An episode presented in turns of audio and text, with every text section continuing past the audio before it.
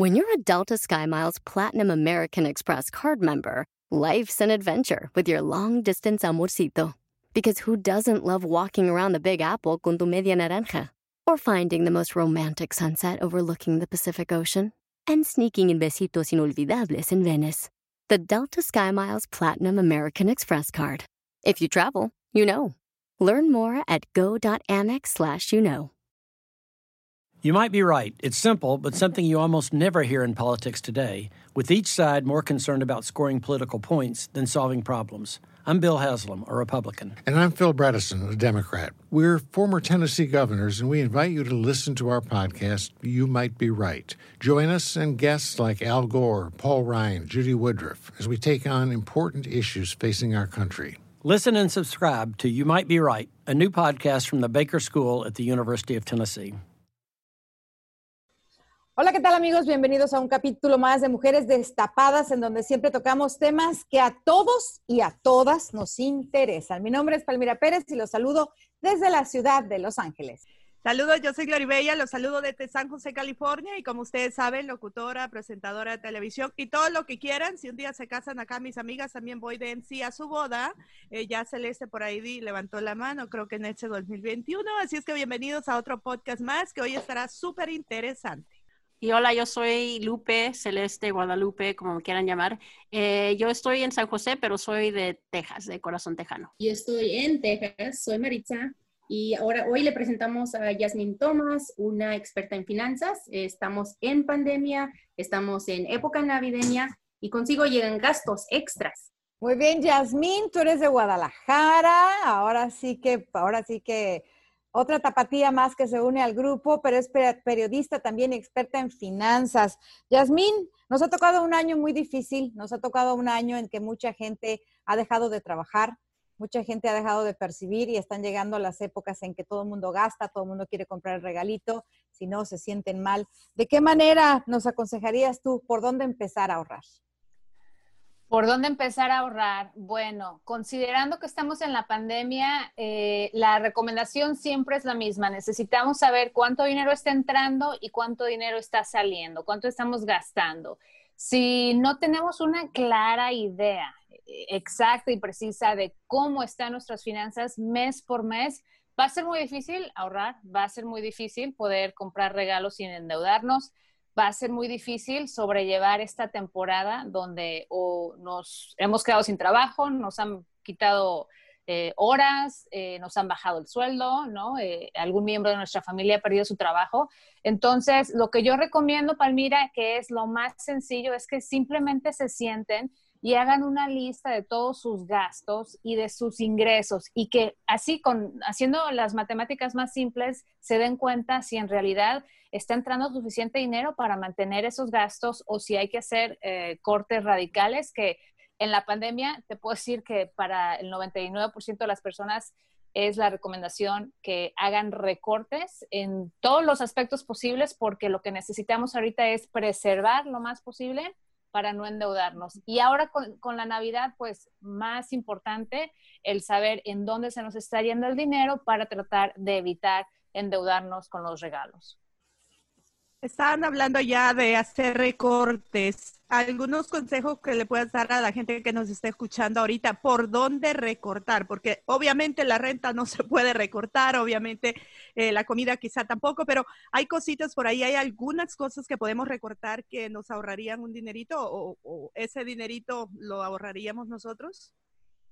Claro que sí. Eh, lo más importante es comenzar eh, con, honestidad con nosotros mismos. Yo les puedo decir que esta pandemia, si podemos eh, sacarle algún provecho, por más, por poco sentido que tenga decirlo, es que nos ha pintado el peor escenario para todos. Ese peor escenario es para el que siempre tenemos que estar preparados financieramente. Ahora, ¿ya nos agarró preparados o no? ¿Cómo le hacemos ahora? Lo principal es que cubran sus necesidades básicas. ¿Y qué son necesidades básicas? Como lo mencionas, renta o hipoteca, tus alimentos, eh, vestido en sí. Eh, si ya tenemos ropa en el closet, ahorita no deberíamos estar yendo al mall a comprar absolutamente nada. Sería más bien si tienes niños chiquitos que están creciendo y necesitan zapatos, lo que sea, pero necesidad. Y finalmente, nuestros traslados para poder ir al trabajo. Muchas personas eh, no somos honestos con nosotros mismos y nos confundimos porque tenemos muchas influencias, redes sociales, eh, materialismo, televisión y todo lo que tú quieras, pero pensamos que necesitamos una camioneta SUV nueva para ir al trabajo porque tenemos un nuevo bebé. O pensamos que necesitamos vivir en una casa con cinco recámaras para cuando venga la familia a visitarnos. O pensamos que necesitamos salir a comer todos los fines de semana porque trabajamos muy duro y nos merecemos que nos atiendan en un restaurante. Entonces, no estamos siendo honestos con nosotros mismos. Si esa es la mentalidad que llevamos, vamos a terminar en una ruina financiera. Así es que seamos honestos con nosotros mismos. Necesitamos pagar la renta y necesitamos pagar la hipoteca. Y a lo mejor es posible que para muchas personas tienen una renta o una hipoteca que está por arriba de su capacidad, de su poder adquisitivo real. Entonces, yo les invitaría a todos que hagan una revisión de sus gastos, incluyendo sus necesidades, y que sean honestos consigo mismos. Va a haber momentos en los que les va a doler considerar cambiarse de casa, vender la casa, irse a un departamento más eh, costeable. Sin embargo, a futuro va a ser la mejor inversión en ustedes mismos. Y por poner un ejemplo, ¿Cuántas personas no están financiando un vehículo? Mismas personas que el día de hoy no tienen trabajo, que el día de hoy tienen un vehículo estacionado en la cochera y no tienen con qué pagar ese vehículo. Entonces, esta debe ser nuestra lección para valorar más las cosas que podemos comprar en efectivo y por más eh, modestas que sean, hacernos el objetivo de hoy en adelante, viendo que ya estamos pasando lo peor, que una pandemia nos, nos trajo a todos al peor escenario, para saber que en un futuro, si llegara otra crisis, una recesión, una pandemia, tú al menos ya no tienes deudas, tienes ahorro y estás en mucha mejor situación para sobrellevar estos tiempos. Yasmín, eh, eh, pongamos este escenario. Desgraciadamente es un, es un escenario real porque muchas familias han perdido su trabajo. Me quedé sin trabajo, no tenía ahorros, entonces me pongo a vivir de las tarjetas de crédito ya estoy endrogado hasta el cuello, no tengo con qué pagarlos. ¿Por dónde empiezo en ese tipo de situación? Excelente pregunta. Lo último tiene que ser eh, caer por default en el uso de las tarjetas de crédito. Lo primero que tienes que hacer es, como les dije, lista de sus gastos para saber cuánto ingreso está entrando. Pregunta número uno, ¿estás recibiendo beneficios de desempleo? Sí, ok cuánto está entrando, trata de vivir con eso. Vas a tener que recortar tu estilo de vida. Eso significa que cero salidas a comer.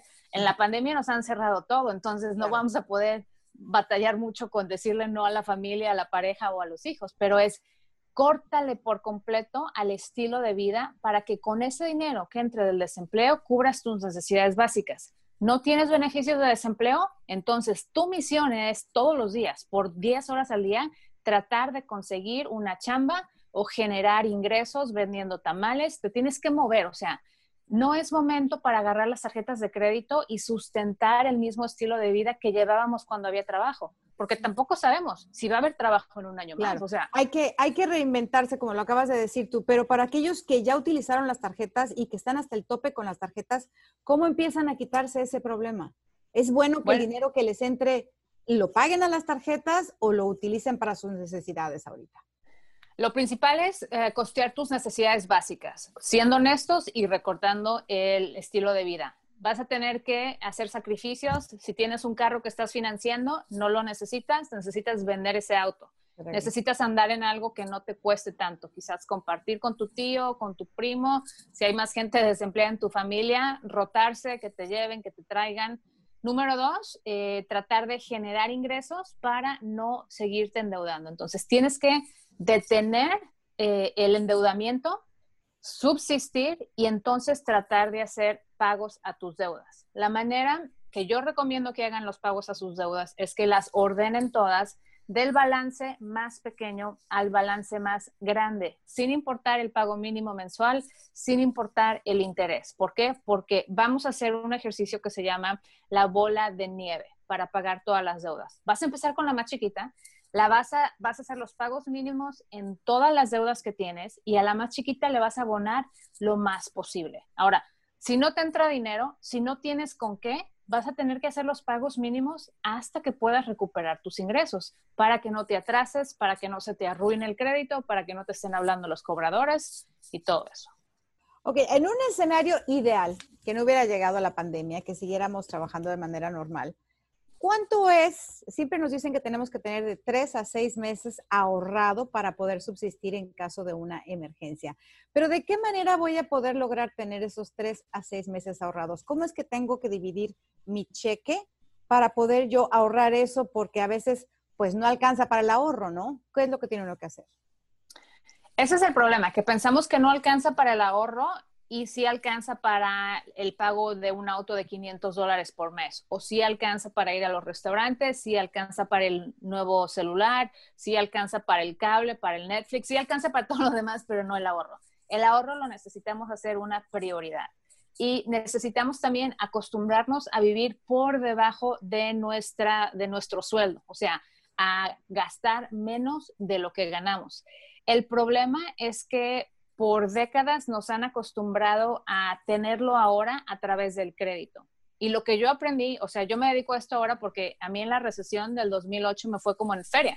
O sea, mi esposo se quedó sin trabajo, los ingresos se nos cortaron a la mitad, teníamos todas las deudas que te puedas imaginar, préstamos estudiantiles, tarjetas de crédito, la casa, otra tarjeta de crédito, otra tarjeta, carros, bueno, todas las deudas que todo el mundo tiene porque te dicen, te, te enseñan a, a, pedir prestado para que es una sociedad buen crédito, ¿no? de consumistas. Y nos fue como en feria. Entonces yo aprendí a que la deuda no era la oportunidad. La deuda me estaba, me había metido en una depresión y en, un, en una ansiedad financiera eh, que, en la que yo no quería vivir. Entonces ¿Cómo me di cuenta salí, como te platiqué, me di, primero me di cuenta que la deuda no era la oportunidad, porque a todos nos pintan la deuda como una oportunidad. Cuando me cayó el 20, me cayó el 20 en el momento que yo abro mi cuenta de banco y me quedan 300 dólares y todas las cuentas que pagar. Mi esposo no tenía trabajo, teníamos dos niños chiquitos. En mi trabajo estaban haciendo recortes a diestra, a siniestra. Pues tú, eres periodista, ¿te acuerdas cómo nos fue en el 2008 con la recesión a los periodistas? Y eh, empecé a hacer las cuentas porque no sabía ni siquiera cuándo entraban los cheques, o sea, yo ni siquiera cuidaba mis finanzas.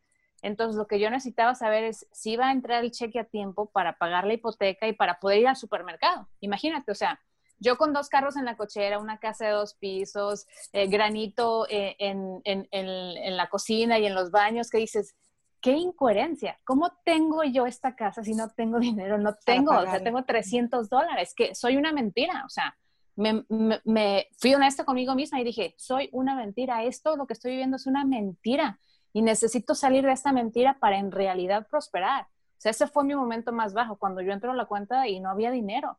Entonces dije, ok, vamos sacando cuentas, ¿cuánto de verdad nos cuesta vivir?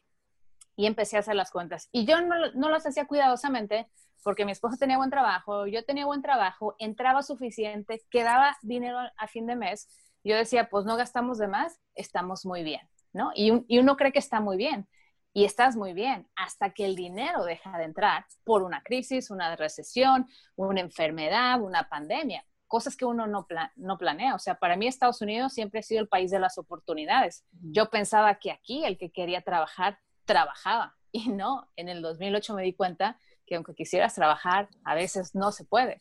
Entonces, pues fue primero darme cuenta que era, era mi error, o sea, nuestro error, no habernos administrado mejor.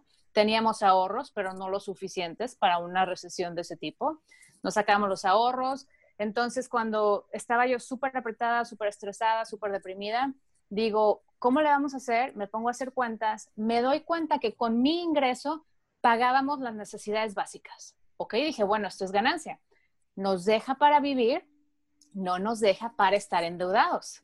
Dije entonces, en, el primer, en la primera oportunidad donde nos recuperemos de nuestros ingresos, vamos a hacer todo lo más posible para pagar estas deudas lo más pronto posible porque yo jamás en mi vida quiero volver a estar en esta situación. Y ya ves que dicen, uh, Dios aprieta pero no ahorca. A los meses mi esposo encontró trabajo y le dije, ¿sabes qué? Como entran tus cheques, se van a pagarle a todos los que les debemos, las tarjetas de crédito, los préstamos, los carros, todo. Le dije, yo jamás en mi vida, con excepción de mi hipoteca, quiero tener una deuda. Y desde ese día, como entraron los cheques, o sea, se iban los cheques completos que tú dices, oh my goodness, todo este dinero para pagar deudas, pero dije, a mí no me importa, eso, ese dinero ni lo estoy contando. Y liquidamos las deudas, te puedo decir como en un año, año y medio, liquidamos las deudas y a partir de ese entonces, lo que se iba a la deuda se fue al ahorro. Entonces, yo viví en un estado de crisis, y lo digo con, con comillas, como de crisis financiera, no solo durante la crisis verdadera, pero como dos años después, porque pagué las deudas y luego seguí con ese mismo eh, régimen de poco gasto para poder ahorrar dinero. Y lo hice ese mi sistema de vida. Entonces yo ahora soy súper organizada, hago presupuestos todos los meses, ahorro para todo lo que te quieras imaginar, Navidad, reparaciones del carro, reparaciones de la casa, la universidad de mis hijos, vacaciones, o sea, yo ahorro para todo y, vivo con menos de lo que gano, eh, no financio nada, pagué efectivo por mi carro, pagamos efectivo por el carro de mi esposo, estoy ahorrando para pagar efectivo por la universidad de mis hijos. O sea, yo quedé tan dañada por mis deudas que jamás en mi vida me vas a volver a ver comprando nada a crédito, con la excepción de mi casa, y incluso con mi casa, o sea, yo la quiero pagar en cinco años, ¿me entiendes? Está 15, nos faltan 12, pero yo me la quiero echar en cinco porque, o sea, no, yo jamás voy a estar en esa situación. Y, y ahora que llega la pandemia, digo, wow, yo me estaba preparando porque en realidad quedas Ah, pues quedas traumatizado mentalmente cuando pasas por una crisis financiera o otras personas que pasan por otro tipo de crisis. Eh, jamás se va, jamás se va, lo tienes ahí en el, inconsciente, ¿no? Entonces, como que todo este tiempo yo empecé a ahorrar y ahorrar porque yo dije, yo jamás quiero volver a estar en esa situación. Y yo esperaba otra recesión, porque ya ves que sube y baja, sube y baja.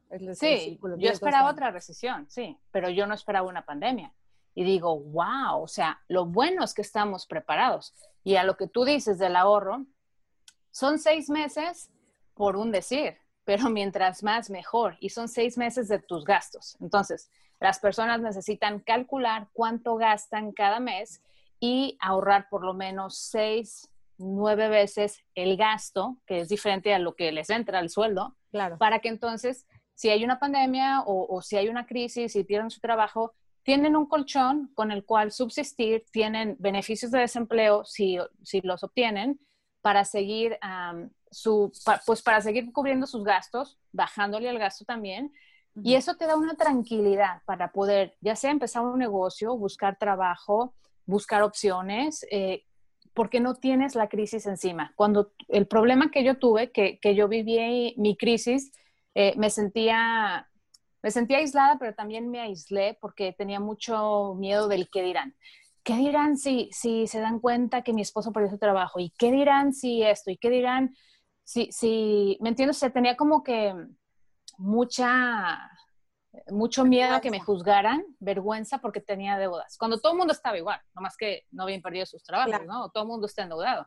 Nomás que tenían con qué pagar el pago mínimo. Yo, yo he notado eso con, con nuestra gente y no por echarle tierra a, los hispanos, pero sí he notado que muchos de nosotros eh, preferimos tener el carro más reciente del año, pagar un, este, o sea, el préstamo de 500, 600 dólares en un carro y tener una casa grande, pero a veces le estamos pidiendo ayuda al gobierno para comer o esto y lo otro. Pero ¿por qué crees que le pasa esto más igual yo lo veo más con nuestra gente. ¿Por qué crees que lo pasa más nuestra gente? ¿Porque a lo mejor no tienen la educación suficiente en finanzas o, cuál sería el, problema? No sé si pasa más con nuestra gente. Yo lo veo en todos lados. Ah, lo que sí veo que me parece inconsistente, mucha, muchos hispanos que vienen aquí, trabajan súper duro, los veo manejando su camioneta pickup del año. Sin embargo, eh, no tienen ahorros, no, no están mandando dinero a México, o sea, se están gastando todo, todo el, fruto de su trabajo, ¿no? Entonces, ¿a qué venimos? ¿Venimos a manejar una camioneta nueva porque ya no teníamos el dinero para manejarla? ¿O venimos a crecer nuestro patrimonio para en realidad poder subsistir y poder mejorar el futuro de nuestras familias? Entonces, también hay personas que se aprovechan. O sea, yo he visto como periodista, he hecho muchas historias, las hago todos los años que vas al Salvation Army o vas al sitio donde entregan a las, las, cenas, a las cenas de comida que regalan los pavos y todo eso, y ves gente llegar en muy buenos autos. a pedir comida o a pedir regalos, eh, ¿no? Gratis. Y ahí tú dices, bueno, ¿en realidad lo necesita o es una falta de honestidad pedir algo cuando no lo necesitas? Porque si tú llegas en un camaro a pedir una despensa, pues dices como que no, ¿no? O sea, está la inconsistencia ahí, como si tienes para pagar la mensualidad del Camaro, pero no tienes para ir al supermercado, ¿no? Entonces, ahí, ahí lo que yo veo es que las prioridades de cada uno de nosotros a veces no están, no son las prioridades. Estamos gastando en un auto cuando no tenemos ahorros. Claro, te voy a contar qué me, qué me pasaba a mí cuando yo recién llegué hace 20 años a Estados Unidos. Eh, que ahora, después de 20 años, me he dado cuenta que hay muchas maneras de ahorrar en este país, cuando se quiere ahorrar, ¿no? Entonces, ibas al, al centro comercial, yo veía el traje y a veces me lo compraba, me costaba 400 dólares el traje, me lo compraba. Venía de México y todo, y me gustó el traje, me lo compraba. Después me voy dando cuenta que ese mismo traje, a los seis meses, valía 200 dólares. Pero a los ocho meses ya valía 100. Pero después me iba, conocí los outlets y lo encontraba en 80 dólares.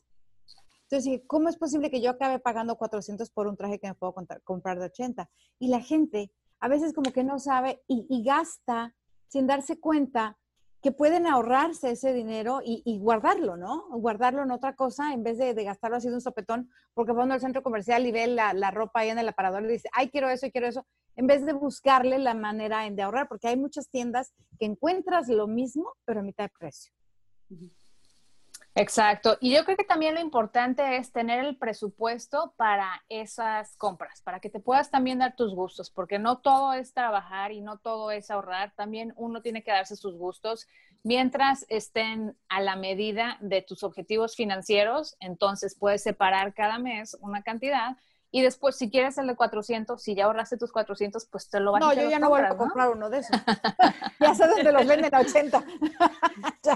Nos vamos al outlet mejor. Nos vamos al outlet. Oye, yo quiero eh, escuchar la opinión de Marixa porque Marixa a mí se me hace, bueno, no la conozco en persona, nos conocemos por el podcast hace unos meses, pero a mí se me hace que Marixa es muy ahorrativa. No sé por qué te veo ahí, Marixa, como pensando y diciendo sí con la cabeza.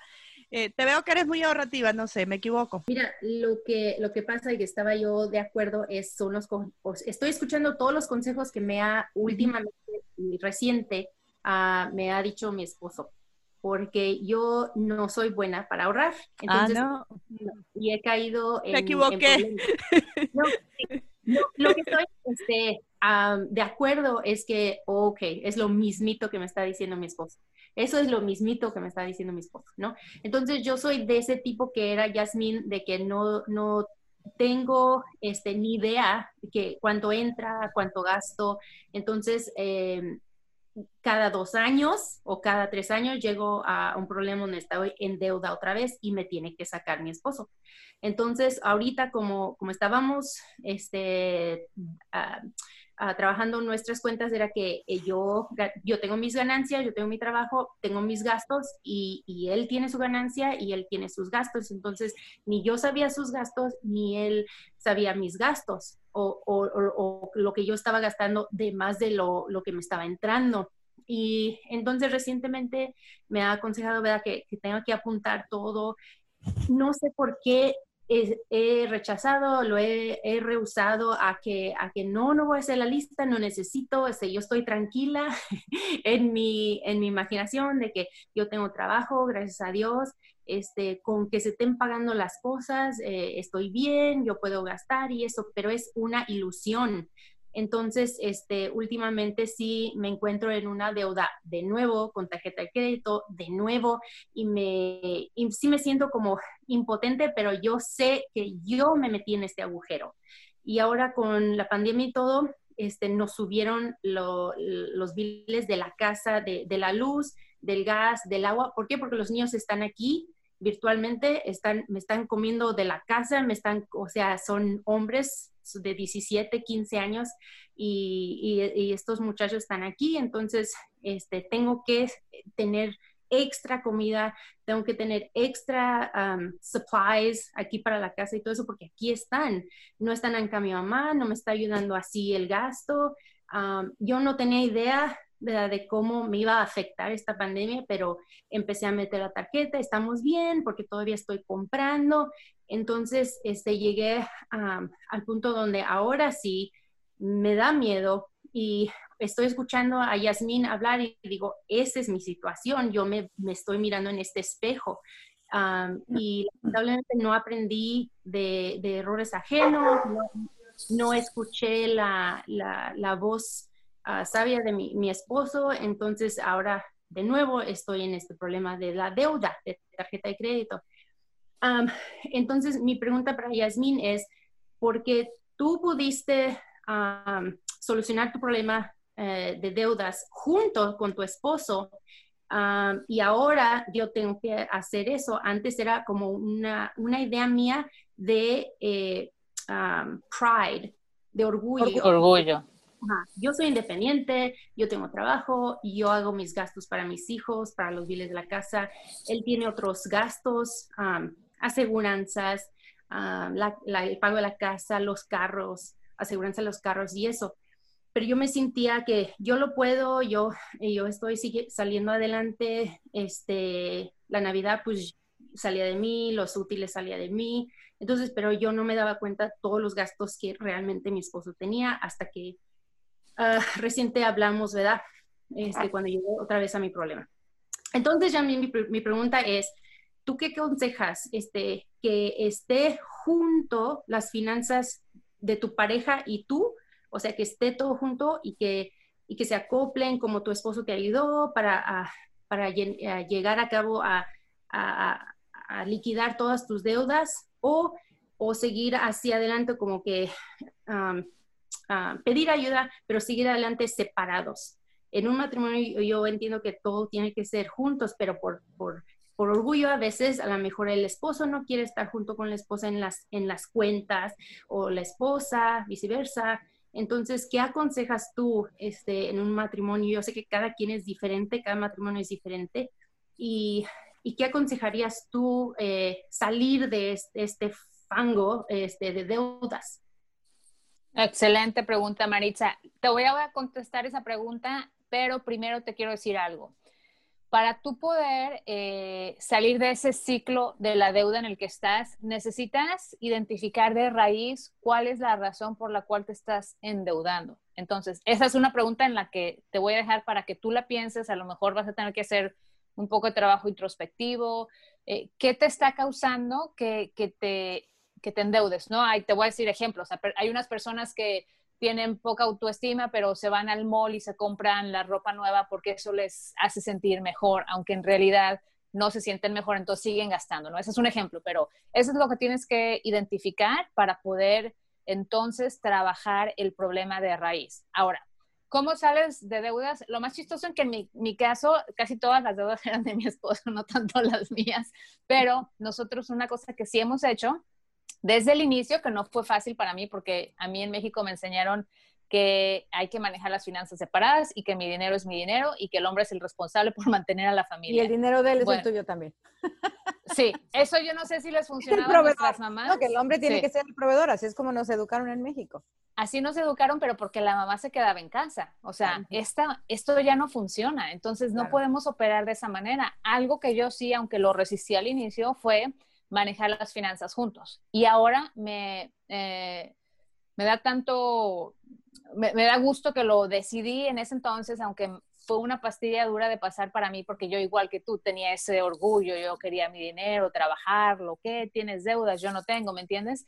Lo que me di cuenta es que cuando uno separa el dinero, estás poniendo el dinero primero que a la pareja. Y si esa va a ser la receta para el matrimonio, ese matrimonio está destinado a no sobrevivir. ¿Por qué? Porque tiene que ser esposo y esposa, no el dinero entre nosotros separándonos. El dinero, el sueldo, el ingreso, entonces se convierte en un instrumento para ayudarnos a crecer nuestro patrimonio y ayudarnos a alcanzar metas para el mejoramiento de nuestro hogar y de nuestra familia, para darles oportunidades a nuestros hijos. Entonces, la primera recomendación que te voy a, que te voy a hacer es, número uno, felicidades, tienes un esposo muy inteligente que él ha tomado la decisión o la iniciativa de platicar contigo de finanzas, que a veces ese es el problema, que los hombres no quieren hablar del tema o las mujeres. Entonces, siéntense juntos, No sé si son autoempleados, si trabajan para alguna compañía. Eh, lo que necesitan hacer es eh, tener un claro retrato de sus gastos de familia, sus ingresos y sus deudas. Y entonces, mi recomendación con todas las parejas que trabajo es que manejen las finanzas juntos. Son las finanzas del hogar, no son tuyo, mío. Aunque él gane más o tú ganes más, no importa lo que la gente gane, lo importante es que aprovechemos al máximo esos recursos. ¿Cuál es tu ah, prioridad? Número uno, hacer un presupuesto mensual para entender exactamente en dónde se está yendo el dinero. Número dos, empezar a hacer un ahorro mínimo. Y número tres, empezar a pagar las deudas. Cuéntame, ¿tu esposo trabaja por su cuenta propia y tú también o, tienen un sueldo fijo? En sí es fijo, ¿verdad? 40 horas. Ok. Entonces, eso es más fácil porque a veces hay familias en las que los dos tienen su propio eh, negocio y el ingreso es variable. Esto es mucho más fácil. Digamos que tú ganas dos mil y él gana dos mil. Cuatro mil dólares entran a la misma cuenta de cheques. De esa misma cuenta de cheques salen todos los gastos del hogar. Así de sencillito. Una cuenta de cheques, una cuenta de ahorros. En esa cuenta de cheques tú vas a poner automáticos los cobros del agua, el gas, la electricidad, la hipoteca. Y lo que yo te recomiendo es que eh, organices tu presupuesto para tus alimentos, que eso va a ser un poco variable. Generalmente lo que yo recomiendo es 200 dólares por miembro de familia. Entonces, ¿son cuatro en tu casa? Cinco. Cinco. Aproximadamente. ¿200 por semana, por mes o por qué? 200 por persona por mes. Por mes. Ah. Entonces, aproximadamente, seguramente estás gastando unos mil dólares al mes, si no es que más, si no estás planificando comidas, si no estás comprando en oferta, si no te estás midiendo, eh, es muy probable que estés gastando. E, es, eh, tengo familias que tienen un niño y la pareja y gastan 1.400, 1.500 al mes, que los estoy ayudando a reducir. Me he dado cuenta que en, comida se desperdicia mucho y se gasta mucho. Porque uno y más si van a la calle a comer. Uno agarra, cinco, o sea, agarra los jitomates, ay, y ni siquiera los pesas, ¿no? O sea, ves que está 1.99 la libra, ay, agarras tus 10 jitomates todo. Pero la semana acabas comiéndote tres y tiras siete. Compra uno comida de más compra uno cosas de más y eso se va a la basura y ahí se puede ahorrar. Y luego y lo que pasa a la calle. No por pena, digo yo que, que, cuando vivía sola, que decía, ¿cómo voy a comprar una calabacita y una zanahoria, no? Pues a mí yo dejé la pena fuera del supermercado y llegaba y compraba una calabacita y una zanahoria porque decía, es que si compro dos las voy a tirar. Porque no le voy a echar dos calabacitas y dos zanahorias a una ala de pollo para hacerme un caldito de pollo para mí sola. No, pregunta, ¿Es recomendable comprar eh, la comida, como dice Palmira? Bueno, eh, Celeste y yo somos las solteras acá del grupo, no tenemos esposo ni niños. ya ves, el dinero solo para nosotras, no, no es cierto.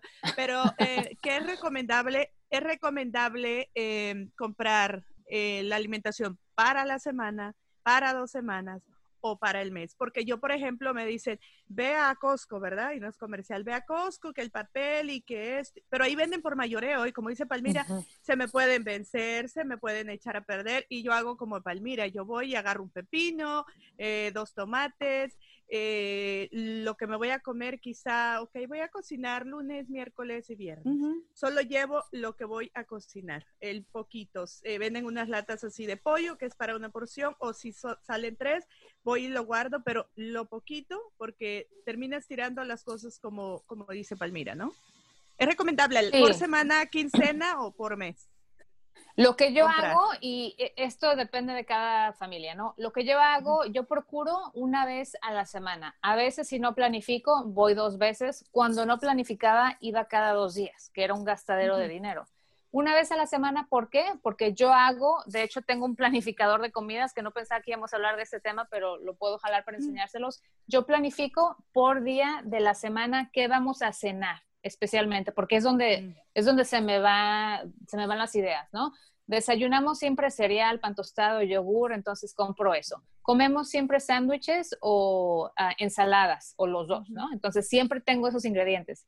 En las cenas donde es más elaborado, yo trato de comprar los ingredientes para una semana de, de, cenas y en realidad son como cuatro porque yo hago cenas con porciones grandes para comer recalentados porque tampoco uno tiene el tiempo con familia, trabajo y demás de estar en la cocina todas las noches, ¿no? Entonces, una semana para mí es un tiempo prudente, la comida todavía está fresca, la carne todavía la encuentras fresca.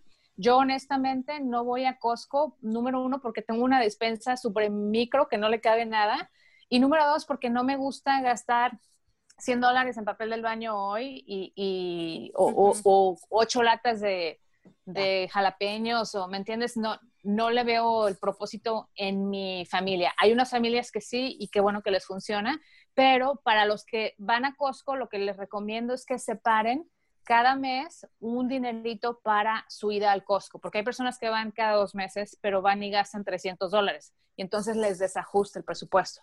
Entonces, en su presupuesto mensual deberían tener 150 dólares cada mes cosa que cada dos meses que vayan al Costco ya tienen 300 dólares en efectivo en su sobrecito de dinero y se van y se pagan lo que compran en efectivo. Tengo otra pregunta, Yasmin. Volviendo a la situación de Maritza, en ese caso, hay, hay ¿qué, qué, tanto recomendarías tú, si la mujer está muy endeudada o el marido es el que está endeudado, que uno de los dos se vaya a bancarrota para oh, no, pagar las deudas? Nunca, jamás. Porque mucha gente dice, ay, total, me voy a bancarrota, vivo del crédito y me voy a bancarrota. Pero tú dime, ¿qué tipo de persona es esa? ¿Qué pues criterio tiene esa persona? Pues, pues obviamente. sí, pero tristemente. Tristemente, claro. tristemente. O sea, si ese va a ser tu sistema de vida, qué triste. Lo, lo importante es tener eh, el, el control de tu vida y eso incluye de tus malas decisiones. Y entonces, en la situación de Maritza, mi recomendación sería que se sentaran los dos a platicar, a ver exactamente cuáles son las deudas, no sabemos si él tiene deudas o no, cuáles son las deudas que los dos tienen, a que ella platique qué le está causando el endeudamiento, a que se comprometa a hacer un presupuesto mensual y a obedecer ese presupuesto y hacer un plan para salir de deudas. El plan para salir de deudas, en mi opinión y en mi consejería como ah, coach de finanzas, es un trabajo en conjunto. Siempre en las finanzas debemos trabajar en equipo con nuestro esposo. Esta no es una carrera de ver quién ahorra primero o quién, quién sale más rápido de deudas. Somos un equipo y tenemos que tener metas financieras juntos para avanzar hacia esas metas juntos. O, si no, esto va a terminar explotando y cada uno con sus deudas y cada uno en su casa. Entonces no es recomendable la bancarrota, digo. Aparte, hace 10 o 15 años la gente usaba eso eh, todo el tiempo, o sea, se endeudaban, se endeudaban y luego se declaraban en bancarrota porque las leyes estaban eh, muy muy fáciles, o sea, era muy fácil como de jugar con el sistema, pero ya han arreglado eso y ya no te descartan las deudas, ahora te hacen un plan de pagos, entonces el que esté pensando que va a vivir del crédito y luego declararse en bancarrota, pues simplemente está aplazando lo inevitable y está destruyendo su futuro y está viviendo en, un mundo de, juego, o sea, la realidad es... Otra, otra, cosa para las, para las solteras de aquí, aquí, que me oigan Lupe y Gloria. ¿Verdad que es bueno que cuando empiezas a salir con alguien, una de las primeras preguntas sea, ¿cómo está tu crédito? No. te voy a decir no? No, no quieres salir con un tipo que esté endeudado. No, te voy a decir Mira, pero es que lo vas a espantar. Bueno, pues que se vaya, si no va a servir que se vaya desde el principio. Mira, nosotros somos las solteras. Oye, oye, espera. Nosotros somos las solteras y nosotros Oye, espérate, Palmira. Preguntar. Eh, espérate, espérate. Yo, yo vi, eh, salió un date y, y él este pagó con una tarjeta negra, de esas negras que dicen que es unlimited. No sé, yo nunca he visto una, ni creo American Express Black, ok. ¿Quién sabe? Estaba negra. Pero yo no sé, yo siento que lo hizo para, sentí yo que lo hizo como para pantallar, como para que diga, uh, mira, sacó la tarjeta negra, no sé. Pero igual ahí ya no había ni que preguntarle si tenía crédito, a lo mejor la tiene hasta el tope, no sé. Te voy a decir por qué no. Porque, número uno, eh, cuando estás saliendo con alguien, ¿qué importa, no? O sea, primero que te des cuenta que sí va a ser en serio la relación, entonces ya empiezan a platicar de finanzas. Hasta que no sea algo en serio, ya empiezan a platicar pues, de finanzas. Digo yo, si no, ¿para qué pierdes el tiempo? si te enamoras, te cuesta lo mismo enamorarte de un pobre que de un rico. O sea, pero otra cosa. No es lo mismo llorar en un Volkswagen que en un Mercedes. O sea, ahí. Pero vamos, vamos eh, abriendo los espérame, ojos. Espérame, tengo una pregunta para Palmira. Palmira, ah. si te sale un enamorado, si tú fueses soltera, y te dice, oye, este, voy a pasar por mí, eh, digo, por ti en mi bicicleta porque no tengo carro. ¿No vas a salir aunque el tipo te guste mucho? A mí no, a mí me da miedo salir en bicicleta. ¿Cómo voy a atrapar la bicicleta con él? No. Ok, Sin casco, y me caigo y me rompo las rodillas, no. Ok, si Mejor él que- pasa y te dice, y si te dice, oye, voy a llegar en Uber por ti porque no tengo carro, ¿qué Ajá. excusa vas a poner ahí? No, ninguna, No te pues, subes. salgo con él en el Uber, claro. Ah, ok. No hay ningún problema. Luego le veo los zapatos, luego veo que... Palmira. Pero No, bueno, sobrevi- ya- no sobrevivirías como soltera, Palmira. no, Palmira, no. Vamos a, me quedaría de soltera todo el tiempo. vamos a lo serio. Ya interrumpimos a Yasmin. A ver, queríamos este, sacar un poquito a Palmira. No, te voy a decir una cosa. eh, la única manera de tener buen crédito es estar endeudado. Entonces, la persona que tiene buen crédito, esa persona tiene que estar acarreando deudas. Yo tengo Entonces, muy a mí, el- crédito y no tengo una deuda. No es posible, Mm. En- pero usas crédito, La mi casa, nada más mi casa es lo único que debo. y, pero usas tarjetas de crédito. Sí, tienes pero que las estar pago. utilizando. y Ah, tienes pero que las, tener- pero, las, pero las pago. Ok, bueno, sí. este es uno de los pocos casos, pero en general las personas que tienen, la única manera por el algoritmo del, del puntaje de crédito de tener buen puntaje de crédito es estar haciendo pagos a múltiples líneas de crédito. Entonces, a mí no me impresiona una persona que tiene buen crédito. Yo prefiero no tener deudas y tener no crédito porque no registras, Claro. porque no, ¿no? A tener deudas y buen crédito. Entonces, eso Oh, del wow. crédito es, es un, Ay, yo creí que yo tenía un buen mito crédito porque tremendo. no tenía deudas, fíjate. Palmira, estabas mal. o Eh, sea, eh, eh, eh, tiene lógica lo que dice, porque eh, para obtener ese crédito tienes que tener cinco o seis tarjetas y si ven que tienen una, te dan otra, te dan otra, te dan otra y ahí es donde dice, wow, tengo 30 mil en crédito, me voy a viajar el mundo, pero después, ¿qué? Tiene, tiene mucha lógica. hay que Yo los uso, ¿sabes para qué son? Para los puntos. Por eso las uso. Porque inmediatamente que la uso, me, me meto a mi teléfono y pago. porque no me gusta la deuda. Mm, Pero, Ah, pero yo no tolero la deuda. y luego puedo viajar. Eso. Pero yo, yo ni por los puntos lo hago, porque la única manera de obtener puntos es gastando. Y generalmente, psicológicamente, uno gasta de más con tal de obtener los puntos. Ah, Entonces, no, yo- a la larga, vas a ahorrar más Ya. sin usar tarjetas de crédito, No. porque vas a gastar menos. Yo como buena mexicana llegué de México huyéndole al crédito. Tú sabes, en México tener un crédito es pagar tres veces el valor de las. Sí.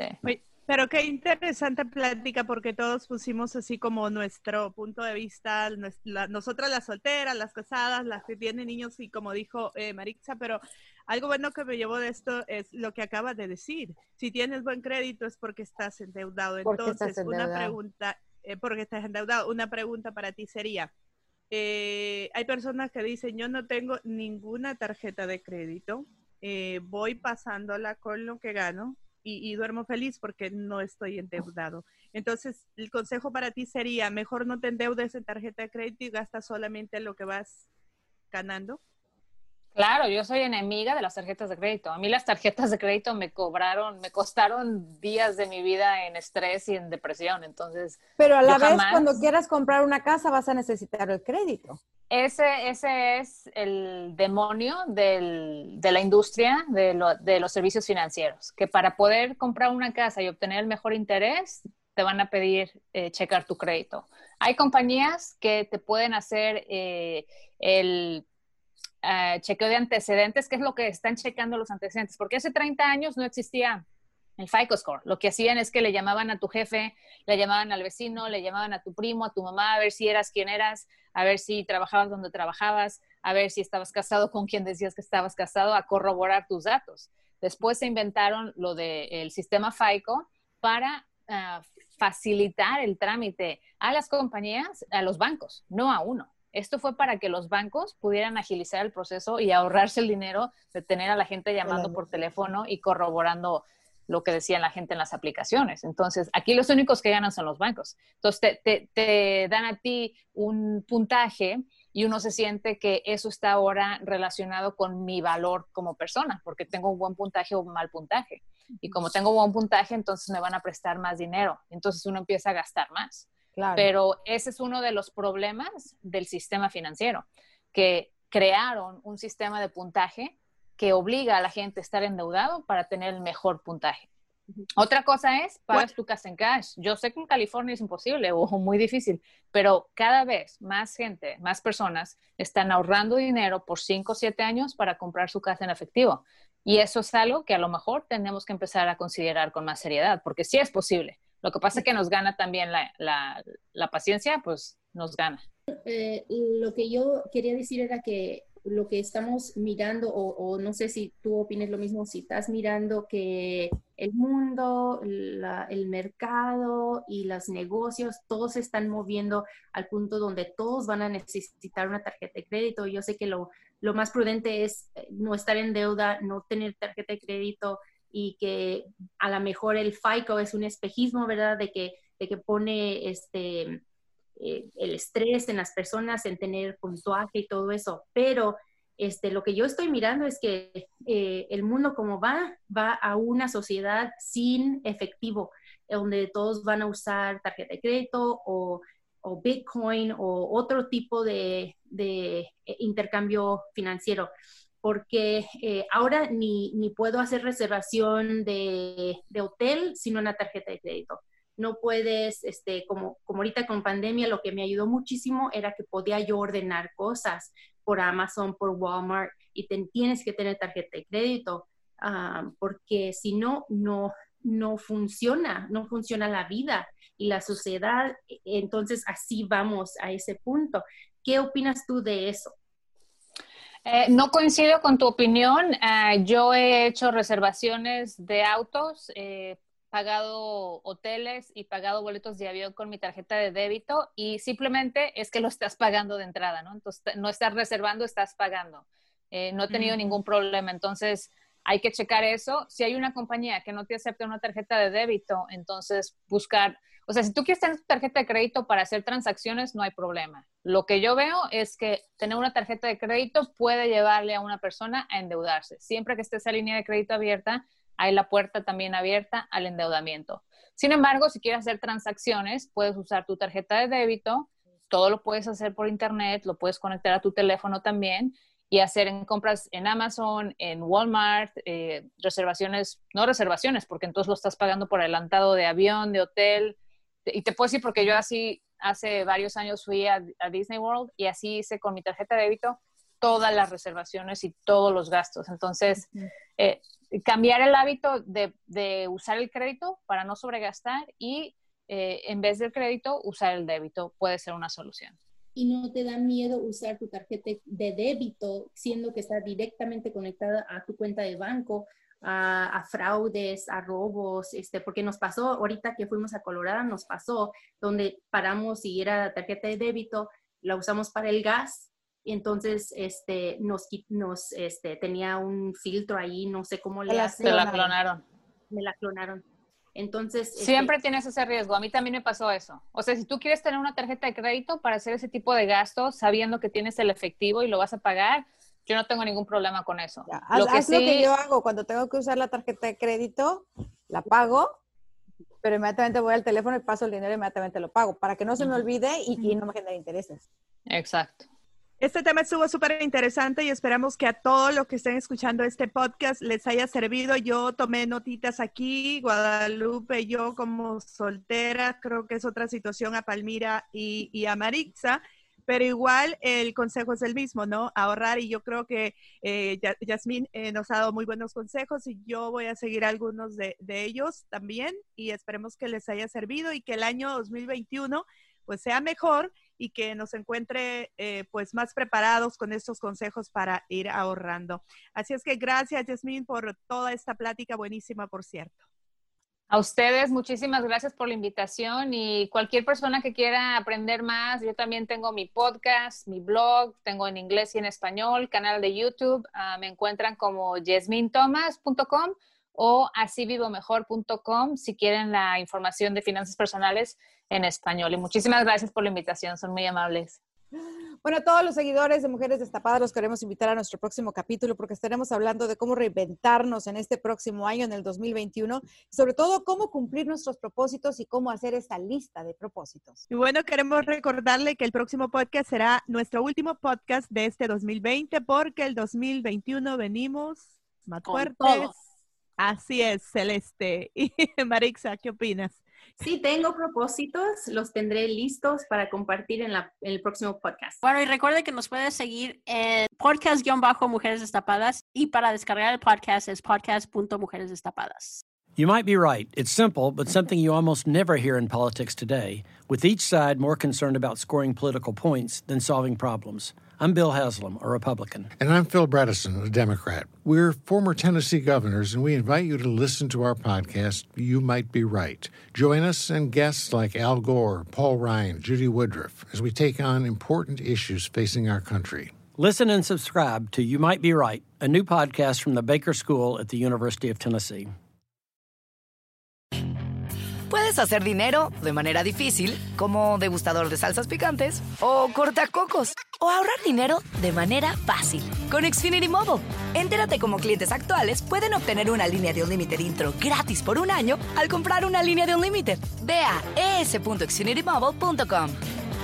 Oferta de línea o límite gratis termina el 21 de marzo. Aplican restricciones. Xfinity Mobile requiere Xfinity Internet. Velocidades reducidas tras 20 GB de uso por línea. El límite de datos puede variar.